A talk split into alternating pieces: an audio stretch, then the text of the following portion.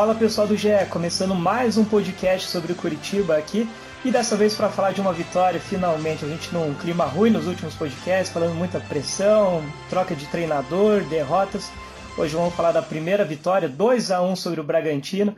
E para falar sobre o Curitiba, tenho aqui hoje de novo a presença da Monique Silva, repórter do GE. Tudo certo, Monique?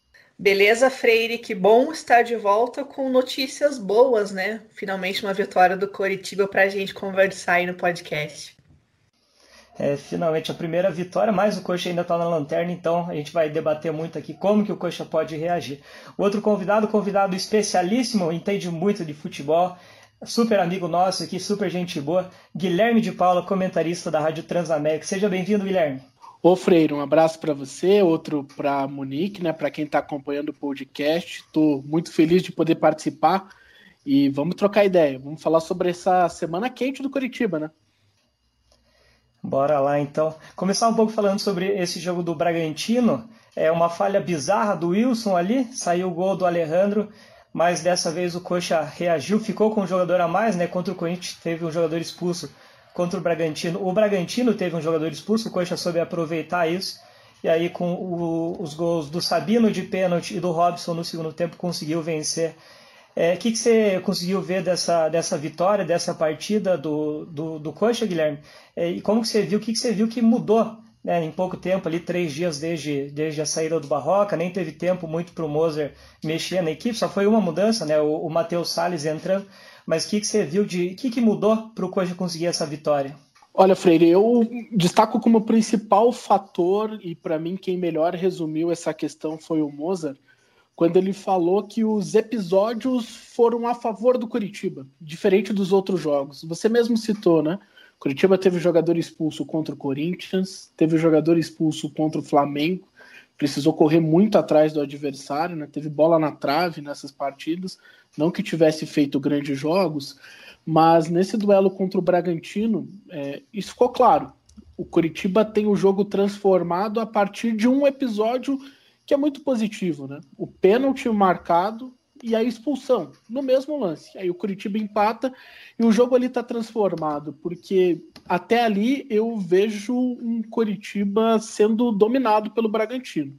Não que o Bragantino tivesse transformado o goleiro Wilson no grande personagem do jogo, não foi isso.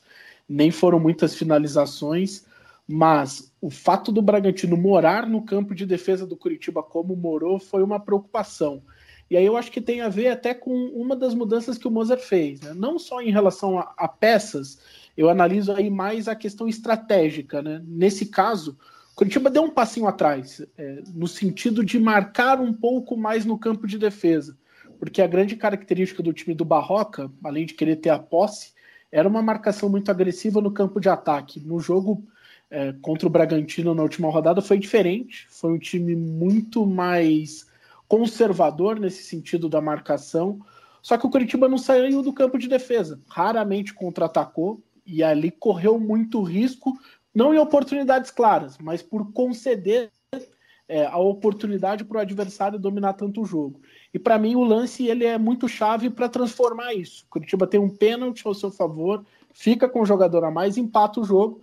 E aí no segundo tempo sim teve muito mérito de jogar no 11 contra 10. Né? pode parecer uma obviedade, mas nem sempre o time que tem essa vantagem numérica consegue fazer com que ela apareça na prática. O Curitiba foi bem melhor que o Bragantino, praticamente não correu risco, criou oportunidades, fez um gol anulado, é verdade, com o Sabino, mas teve outras chances. Aí sim foi um Curitiba que, aí com algumas heranças do Barroca, né? por exemplo, o gol para mim ele é, é muito do, como a torcida brincava, quando a fase era boa, é muito ainda é, relacionado ao barroquismo, é uma saída com o Sabino, passa pelo Neilton, Neilton para William Matheus, o cruzamento na segunda trave para o Robson. Então é, eu vejo que o que mudou mais fundamentalmente para o Curitiba vencer foi ele ter um episódio a favor dele. Tava meio tudo contra, assim, sabe? Uma coisa meio zicada. E aí esse momento ali fez toda a diferença. É isso aí. Daqui a pouco eu queria ouvir você falar um pouco mais ali sobre o meio-campo, William Matheus, o Robson. Mas agora falar a principal novidade do Coxa nos últimos dias foi o Jorginho, né? O Barroca caiu depois de seis derrotas seguidas. O Mozart comandou o time nessa vitória, mas a partir de agora é o Jorginho que comanda o Curitiba.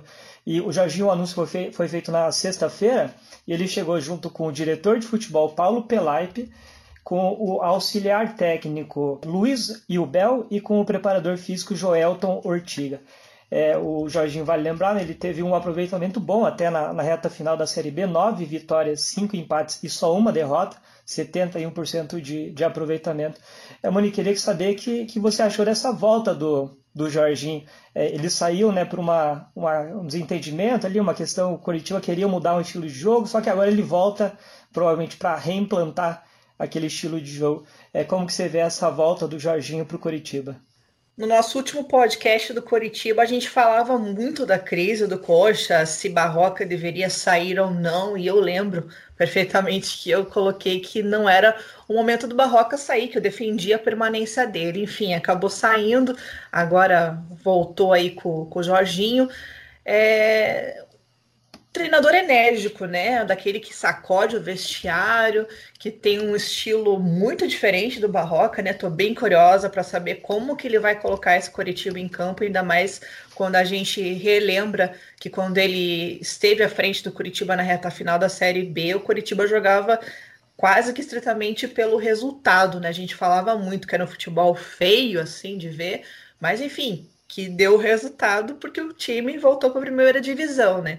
Então, essa vitória agora com o Mozart já faz com que o Jorginho chegue com um ambiente melhor para trabalhar, né? Com um pouco mais de tranquilidade, os jogadores retomando essa confiança que a gente sabe que é importante, e aquele velho fato novo que a gente sempre fala no futebol, né? Por mais que seja um baita de um clichê, né? Uma mudança de peça ali, no caso principal, que é na figura do treinador, fora de campo também a direção de futebol, Pastana, aí sim eu vejo que foi um acerto uh, de, de mandar embora, agora voltando pela porque tem aqui é totalmente diferente, né? Então vamos ver como o Curitiba vai se comportar daqui para frente de novo com o Jorginho. Em relação ao time que foi titular na, na reta final da Série B, o coach mudou bastante, né? Eu tava vendo que são quatro jogadores só que permanecem como titulares. O Sabino na zaga, o William Matheus na, na, esquerda, o Matheus Salles, que oscilou um pouco, né? Não foi titular na, na temporada inteira, mas que terminou ali como titular, e o Robson. Enfim, o que você imagina? Você acha que ele muda bastante ou mantém essa, essa base dos últimos jogos? Olha, Freire, é, eu acho que de novo a gente precisa olhar aí além das peças. Claro que elas influenciam, né? A característica do jogador é, é algo determinante para dizer como você vai jogar, mas depende também do estímulo desses caras. O Coritiba, independente da escalação, ele tinha uma ideia que não era muito bem executada, mas a ideia estava clara, de tentar ser protagonista dos jogos no sentido de marcar pressão no campo de ataque, de tentar ficar mais tempo com a bola e através da posse criar chances. Isso na ideia, tá? Na teoria. Um treinador com uma ideia só não resolve. Ele precisa de uma ideia e de uma boa execução. E para o Curitiba do Barroca faltou a execução. E aí para o Jorginho, eu vejo que o primeiro passo é que ele vai mudar a ideia. Ele está sendo contratado para fazer uma ruptura claramente a diretoria do Coritiba já não confiava nesse estilo do Barroca. E aí eu vejo que esse é o maior problema da mudança. Eu não sou totalmente contra a mudança de técnico, acho que cada caso é um caso. Né? O Bayern de Munique acabou de ser campeão da Liga dos Campeões com o Flick que assumiu em novembro, com o Bayern em sétimo lugar. Nem sempre a mudança de técnico representa um erro, mas nem sempre representa um acerto. No caso do Curitiba, o maior risco é que ele sai de uma ideia que ele tentou desenvolver durante oito meses por uma ruptura.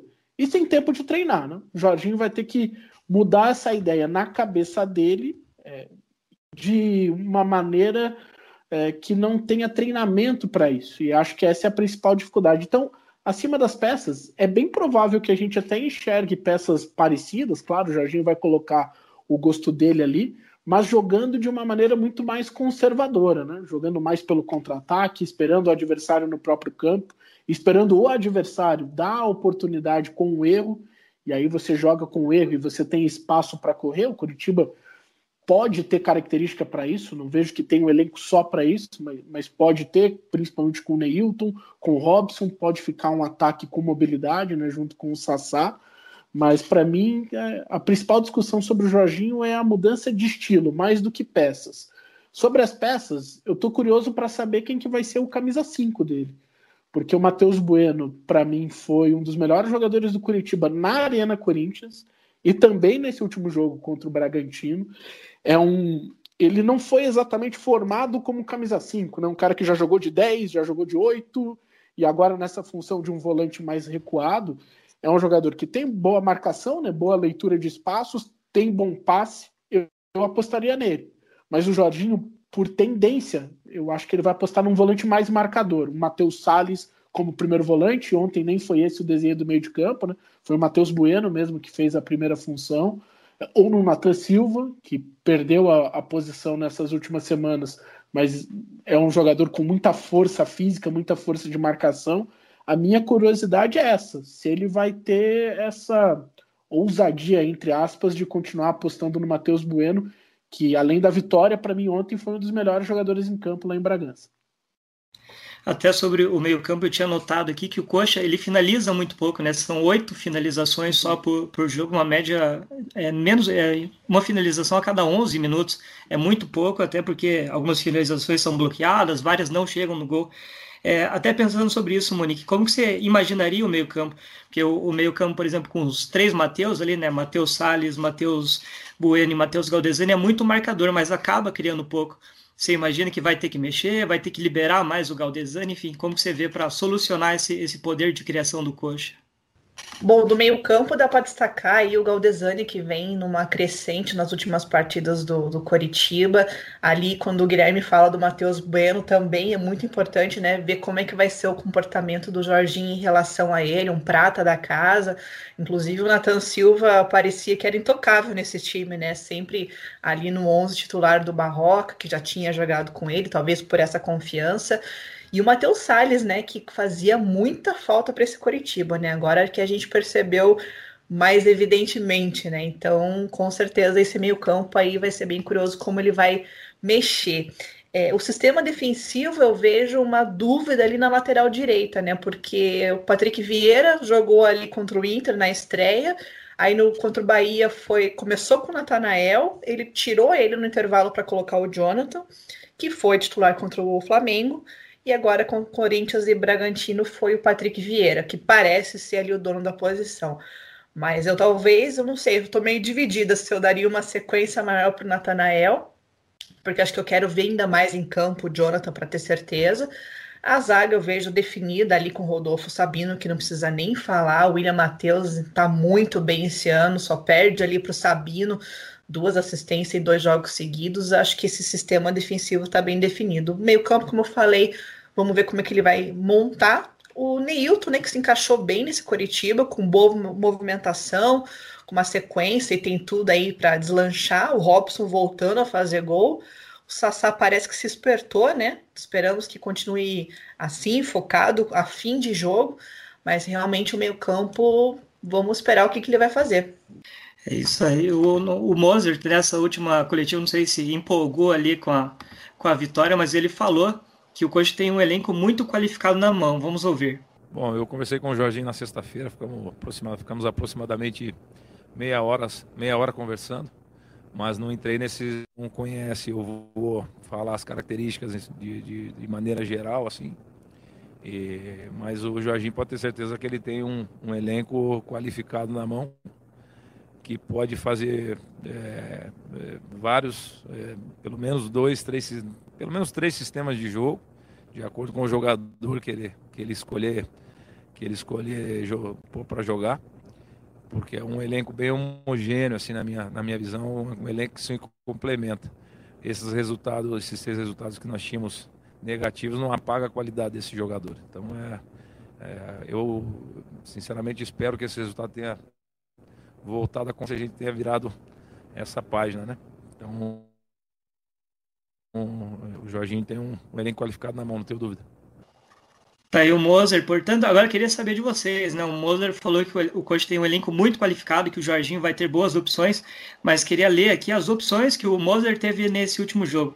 É, o Alex Muralha e o Arthur pro gol, Natanael, Jonathan, Rodolfo Filemon, Rafael Lima, Henrique Vermute, Cazu, Luiz Henrique, Welly Sol e Igor Jesus.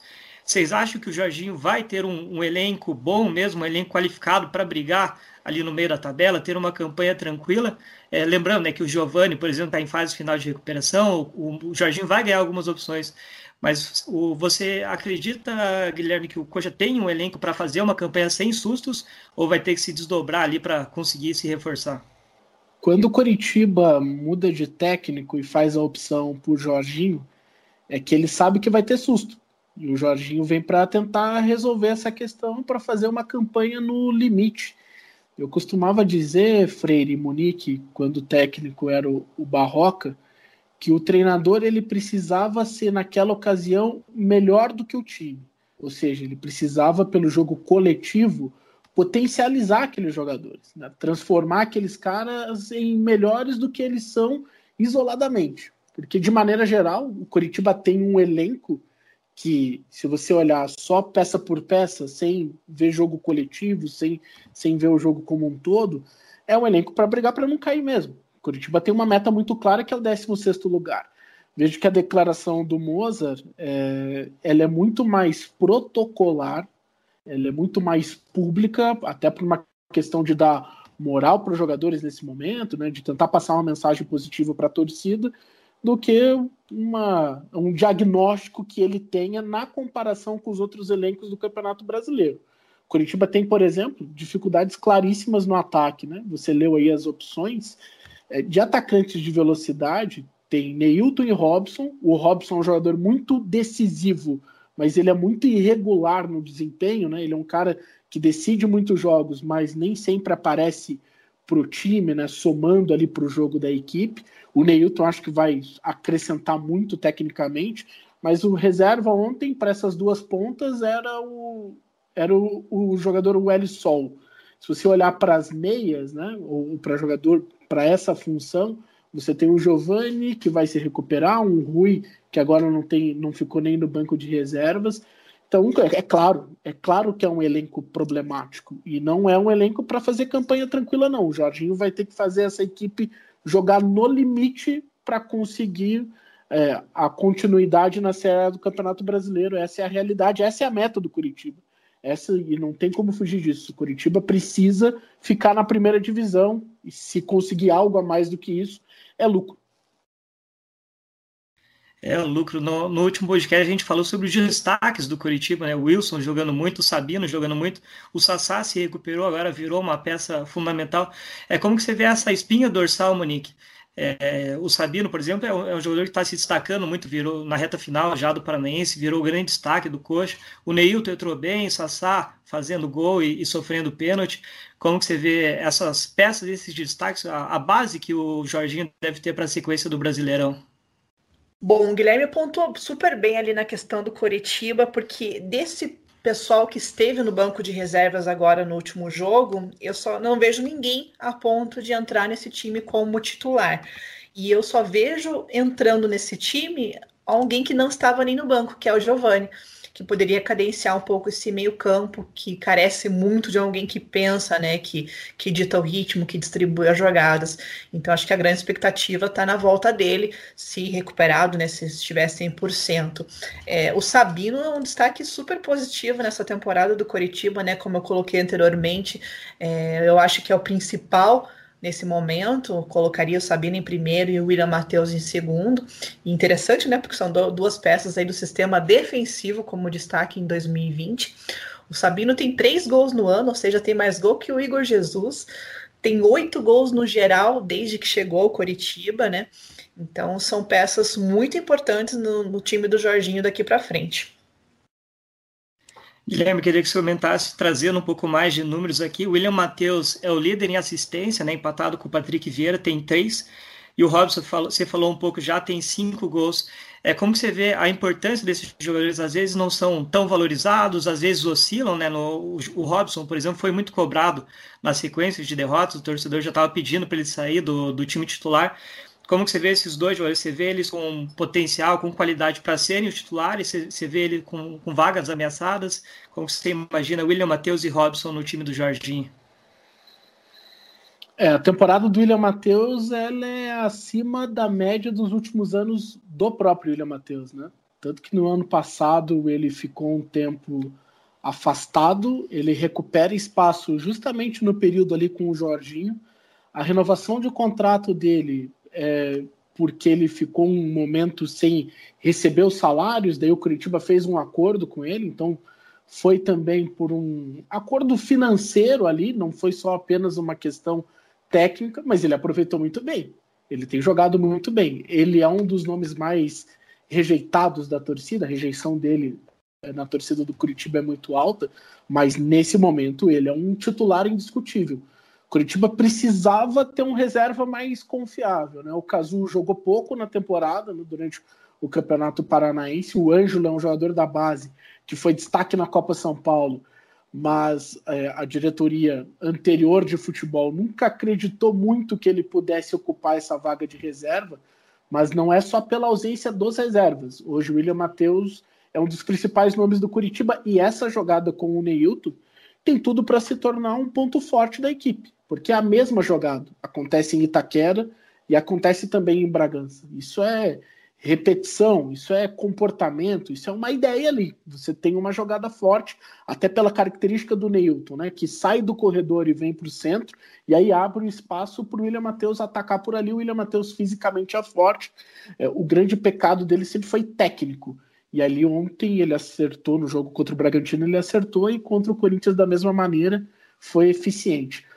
O Robson é, tem sido decisivo, é verdade. Só acho que ele não pode ser um titular inquestionável, porque o Robson ele vai oscilar, isso é certo. Ele é um jogador que vai decidir algumas partidas, mas muitas vezes o Robson ele salva a atuação dele pelo gol, porque é um cara que participa pouco com drible, é, fazendo o time jogar, né, trocando passes, não é essa a característica dele. Ele é o jogador do último toque. Ele é um, ele é um atacante, Freire e Monique, de lado de campo, que ele tem uma característica diferente dos atacantes brasileiros. Ele é um segundo atacante, mas no Curitiba tem, tem jogado de ponta mesmo. Mas é um jogador que gosta da área, quando está próximo do gol, é, se sente confortável com isso. É um jogador que tem gol, e isso faz bastante diferença mas vejo que o Curitiba precisava ter outras alternativas, porque o Robson vai oscilar. Hoje a galera está elogiando, daqui a um tempo vão pedir a cabeça dele, e assim ele vai vivendo nessa montanha russa, porque é um jogador com essa oscilação como característica também. Você falou sobre o, ele não aparecer tanto, e esse último jogo foi um exemplo, né? Ele finalizou só uma vez, acabou Isso. saindo o gol e, enfim, acabou sendo um destaque ali mais pela, pelo, pelo gol decisivo, né? Não tanto pela, pela atuação. É, agora voltando lá para do ataque para o gol, é, você é Tim Muralha ou Tim Wilson, Guilherme? Sou Wilson, é, acho com uma diferença até considerável, mas essa é uma das questões importantes, né? O Muralha no passado se firma como titular justamente no período com o Jorginho, e é o momento que o Wilson até sai do clube, né? Tem aquela transferência para o Atlético Mineiro, que ele vai muito mal, e aí o Jorginho dá muita moral. E o Wilson deu uma brecha, que foi esse lance contra o Bragantino. Assim, analisando tecnicamente, eu sou muito mais o Wilson. Só que o momento, é, eu coloco em dúvida se ele continuará como um titular indiscutível, porque para o Wilson ser titular pesaram algumas coisas ali, né, para o Barroca. Primeira falha no clássico Atletiba, sem dúvida. Aquele momento que o Muralha toma o gol do Nicão, é, ali contribuiu diretamente para ele perder a posição. E no modelo de jogo do Barroca, o jogo com os pés do goleiro era algo muito valorizado. E o Wilson tem um jogo com os pés melhor do que o Muralha. Não só com os pés, na minha opinião, com, com as mãos também, que é a função essencial do goleiro. Mas, chegando o Jorginho e depois de uma falha do Wilson, é, ontem a falha dele foi, no, no, jogo de domingo, foi clamorosa. Porque, tudo bem, hoje os goleiros eles têm essa participação e responsabilidade de fazer coberturas defensivas, né? De, se a bola passa pelos dois zagueiros, eles precisam estar ali atentos e prontos para fazer a cobertura. Só que ele sai um ano depois e erra muito, né? E o gol só sai por conta do comportamento dele. Então é uma dúvida se o Jorginho vai mantê-lo ou não. Eu manteria. Acho bem mais goleiro do que o irregular Muralha. O Wilson teve uma outra falha também, mas essa ele conseguiu salvar ali, que ele sai jogando com o Rodolfo na área, o Rodolfo Verdade. recua na fogueira, e a bola fica viva ali, o Morato não consegue aproveitar, o Wilson pega de volta, mas enfim, duas falhas para um goleiro que não costuma falhar, né? E, e agora com, com o Jorginho chegando. É, aqui no, no, podcast, normalmente, todo mundo que conversa aqui é a favor do, do Wilson mesmo. Eu lembro a, a própria Monique, eu, a, a Nádia, o Tusquinho, o Christian, acho que todo mundo é, vota é, para o Wilson ser o, o, goleiro mesmo. É, é, sobre essa, essa disputa, você imagina que o, o Muralha pode ganhar essa chance com a volta do Jorginho? Ou você imagina que o, o Jorginho vai voltar, vai, vai manter o, o, Wilson como titular, diferente do que ele fez no ano passado? Como o Guilherme lembrou bem, tem porque foi o que ele fez, né? Mas com certeza ele vai é, analisar o momento dos dois. Eu sou a favor de uma continuidade, de uma sequência. Me incomoda um pouco esse rodízio no gol. Acho que o goleiro tem que ser uma posição que o técnico vai pensar pela última consequência. Ah, vou mudar o gol. Só se for uma, uma questão clamorosa de falhas, de, de erros assim inadmissíveis. Eu vejo o Wilson como titular ainda, sim. É, não acho que ele possa ser avaliado geral por, por essa falha que ele teve no jogo do Bragantino. Ele tem uma liderança muito importante, enfim, são cinco anos de clube, mas realmente é uma dúvida muito boa que o Guilherme levantou: se ele vai voltar com o Muralha ou se vai ter essa continuidade com o Wilson. O, falando em, em Jorginho, o próximo compromisso do Coxa vai ser contra o esporte. O Jorginho agora ele tem uma semana livre aí para trabalhar até a estreia, né? O jogo é só domingo, às 4 horas da tarde no Couto. É, para o Coxa ainda é o lanterna, né? apesar de ter vencido, o Ceará acabou vencendo e recolocou o Coxa na lanterna, mas o Coxa agora tem chance de sair da zona de rebaixamento, né? Mesmo se vencesse o Bragantino não tinha chance.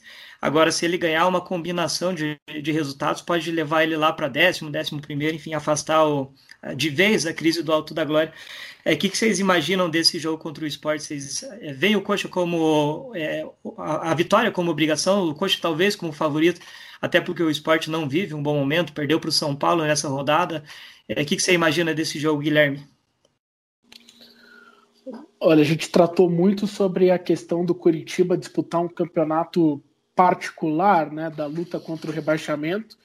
Esse duelo contra o esporte uma final não dá para perder ponto. Se era compreensível o Curitiba ser derrotado por Inter, Flamengo, que são concorrentes ao título, mesmo em jogos dentro de casa, contra o esporte, é, um empate já será um prejuízo gigantesco.